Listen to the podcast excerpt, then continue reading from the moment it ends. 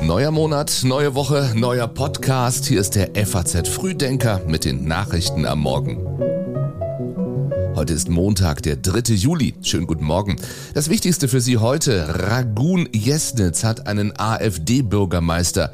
Die Ampel streitet über den Mindestlohn. Gerichte befassen sich mit Klagen gegen Impfstoffhersteller und Wimbledon beginnt.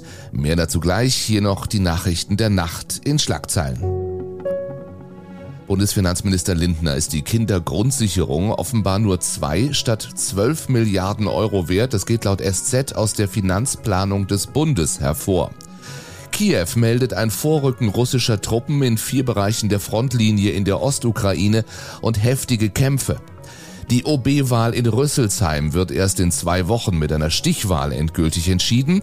Bei der U21 Fußball-EM ziehen England und die Ukraine ins Halbfinale ein und die Band KISS hat am Abend in Köln ihr aller allerletztes Deutschlandkonzert gegeben. Die Redaktion für den FAZ Frühdenker Newsletter hat Philipp Eppelsheim. Ich bin Jan Malte Andresen. Schön, dass Sie die neue Woche mit uns beginnen. Erst ein Landrat, jetzt ein Bürgermeister. Gestern hat sich AfD-Kandidat Hannes Loth in einer Stichwahl bei der Bürgermeisterwahl in Ragun-Jesnitz in Sachsen-Anhalt durchgesetzt. Derweil spricht der Kanzler in der ARD und sagt, er wolle den Höhenflug der rechtspopulistischen AfD mit Entscheidungen zu Alltagsproblemen der Bürger stoppen. Er sagt aber auch, wir müssen über die Dinge reden und äh, sprechen, die für die Zukunft unseres Landes mhm. wichtig sind. Ich will das mal an einem Punkt klar festmachen, damit man nicht ausweicht. Damit wir eine gute Zukunft haben, damit unser Arbeitsmarkt funktioniert, damit unsere Wirtschaft wächst, werden wir gute Fachkräfte, Arbeitskräfte von außerhalb Deutschlands brauchen. Genau. Sonst sind die Renten nicht sicher. Und, und das muss man und darf man dann auch überall in Deutschland sagen und muss sich dem Streit stellen. In der Debatte über den richtigen Umgang mit der AfD haben sich Vertreter der Ampelparteien selbstkritisch geäußert. SPD-Chef Klingbeil sagte, dass der Ampelstreit über das Heizungsgesetz der AfD genutzt habe. Der baden-württembergische Finanzminister Bayas von den Grünen sagte im Interview mit der FAZ, die letzten Monate der Bundesregierung waren kein Glanzstück, deshalb sei eine starke Opposition erforderlich. Wenn man aber die Auseinandersetzung mit der Ampelregierung darauf konzentriert, sie wolle die Bevölkerung umerziehen, dann liefert man rechts außen nur Futter und stärkt die AfD, so Bayas.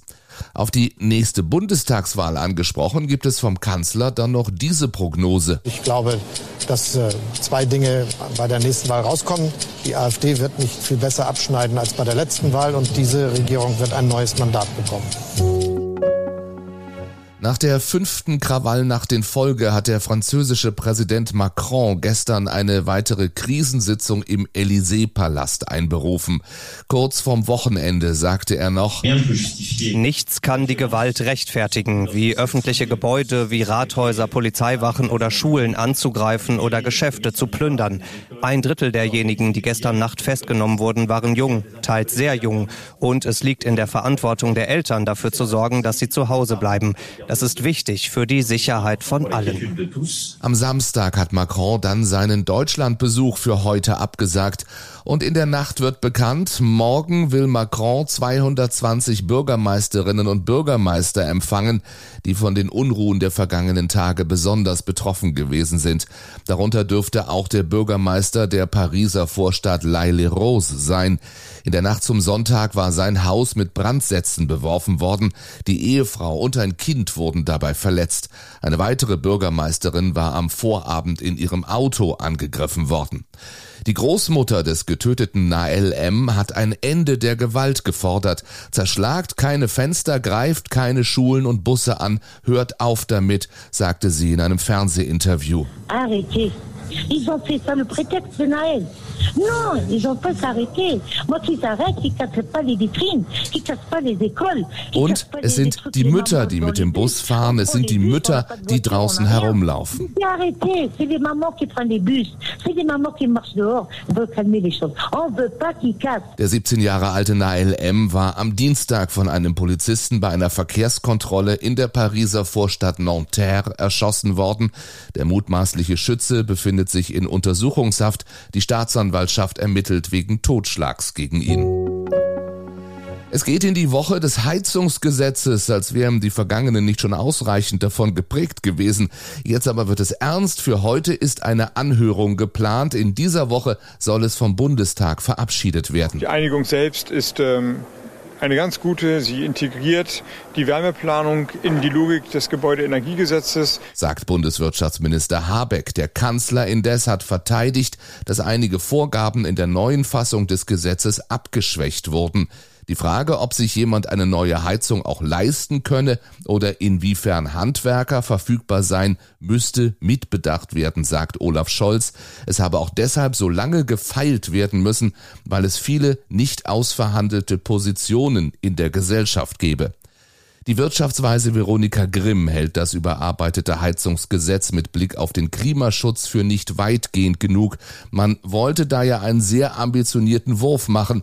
Das ist es nicht geworden, so Grimm. Und die Umweltorganisation German Watch kritisiert, dass es mit dem Gesetz in dieser Form nicht gelingen werde, den Gebäudesektor auf Kurs zum Erreichen der Klimaziele zu bringen. Trotzdem, sagt Robert Habeck, aber der Kern des Gesetzes, wir steigen aus aus der Verbrennung von Öl oder Gas zum Heizen und nehmen immer mehr Bestandteile der erneuerbaren Energien dazu. Der ist äh, mehr als gewahrt und deswegen, glaube ich, sind jetzt alle wieder Freunde. Das Heizungsgesetz also bald entschieden, da droht vielleicht schon der nächste Ampelstreit, diesmal über den Mindestlohn. Auf 12,41 Euro soll er steigen, empfiehlt ja die Mindestlohnkommission vergangene Woche. Das ist auch richtig, weil das Gesetz nur diesen Weg vorsieht und die Alternative keine Erhöhung des Mindestlohns zum 1.1.24 wäre was angesichts der Inflationsentwicklung nicht verantwortbar ist. Das sagt Bundesarbeitsminister Heil vor einer Woche. Seinem Parteivorsitzenden Lars Klingbeil reicht das aber nicht. Er hat angekündigt, dass die SPD dafür sorgen werde, dass Deutschland die europäische Mindestlohnrichtlinie im kommenden Jahr umsetze. Bei einer vollständigen Umsetzung wären das laut Experten zwischen 13,50 Euro und 14 Euro, so Klingbeil. Widerspruch kommt von Koalitionspartner FDP. Der Vizevorsitzende Johannes Johannes Vogel sagt der FAZ, bei der Einführung und der Justierung des Mindestlohns seien, Zitat, Regeln und Unabhängigkeit der Mindestlohnkommission explizit betont und als zentrales Element gesetzgeberisch festgeschrieben worden. Wenn Klingbeil das jetzt in Frage stelle, weil ihm eine einzelne Entscheidung der Kommission nicht passt, ist das ein politischer Sündenfall, der auf Dauer zu Lasten der Menschen gehen würde, so Johannes Vogel. Zwei Gerichte beschäftigen sich heute mit Schadenersatzklagen gegen die Corona-Impfstoffhersteller BioNTech und AstraZeneca. Das Landgericht in Rottweil verhandelt die Klage eines 58 Jahre alten Mannes, der BioNTech vorwirft, dass er infolge der Corona-Impfung unter einer massiven Sehkraftverschlechterung leide. Der Mann verlangt 150.000 Euro Schmerzensgeld. BioNTech hält den Vorwurf für unbegründet. Vor dem Oberlandesgericht in Bamberg beginnt eine Berufungsverhandlung in einem Verfahren gegen den Hersteller AstraZeneca. Vor einem halben Jahr hatte das Landgericht Hof die Klage einer Frau abgewiesen. Sie hatte nach starken gesundheitlichen Beschwerden, die sie auf eine AstraZeneca-Impfung zurückführt, die Firma auf Schadenersatz verklagt. Diese Klage wurde abgewiesen, da die Kammer weder einen Produktfehler noch einen Informationsfehler im Zusammenhang mit dem Impfstoff feststellen konnte. Wer hat die besten Chancen in Wimbledon? Heute beginnt das älteste Tennisturnier der Welt. Alexander Zverev ist heiß auf den Rasenklassiker. Die Favoriten sind aber andere. Bei den Männern kämpft Titelverteidiger Novak Djokovic um seinen fünften Sieg in Serie und den insgesamt achten Erfolg in Wimbledon. Gelingt es ihm, zieht er mit Rekordsieger Roger Federer gleich. Die Chancen stehen gut. Ein ernsthafter Konkurrent ist nicht in Sicht, auch weil Vorjahresfinalist Journalist Nick Kyrgios diese Nacht via Social Media seinen Wimbledon-Start absagt. Er blickt auf eine schwere Verletzungsphase zurück, die sei brutal, sagt er gestern noch Eurosport. You know, obviously my body was just crying out for some sort of rest and I needed to do what I had to do and yeah, it's been brutal. Yeah, it's been hard. Bei den Frauen gibt es keine klare Favoritin. Vorjahressiegerin Jelena Rybakina hat gesundheitliche Probleme. Favoritin bei den Buchmachern ist die Weltranglistenerste Iga Swiatek. Ja, und das Geld, der Preis für eine Schale Erdbeeren mit Schlagsahne bleibt unverändert. 2 Pfund 50, also umgerechnet rund 2,90 Euro, kosten 10 Erdbeeren. Preisgeld wird so viel wie nie zuvor ausgeschüttet. Siegerinnen und Sieger erhalten jeweils knapp 2,75 Millionen Millionen Euro und wer die erste Runde spielt, bekommt fast 65.000 Euro. Und auch das ist Thema heute im geschriebenen FAZ Frühdenker Newsletter. In diesem Monat öffnet das wohl spektakulärste Automuseum in Deutschland. The Low Collection heißt es. Im hessischen Eversbach wird es eröffnet. Präsentiert werden mehr als 150 Fahrzeuge vom Bugatti T56 mit nur einem PS über den Benz Victoria mit Sonnendach aus dem Jahr 1896 bis hin zu Formel 1 Boliden von Niki Lauda, Michael Schumacher und Mika Häkkinen.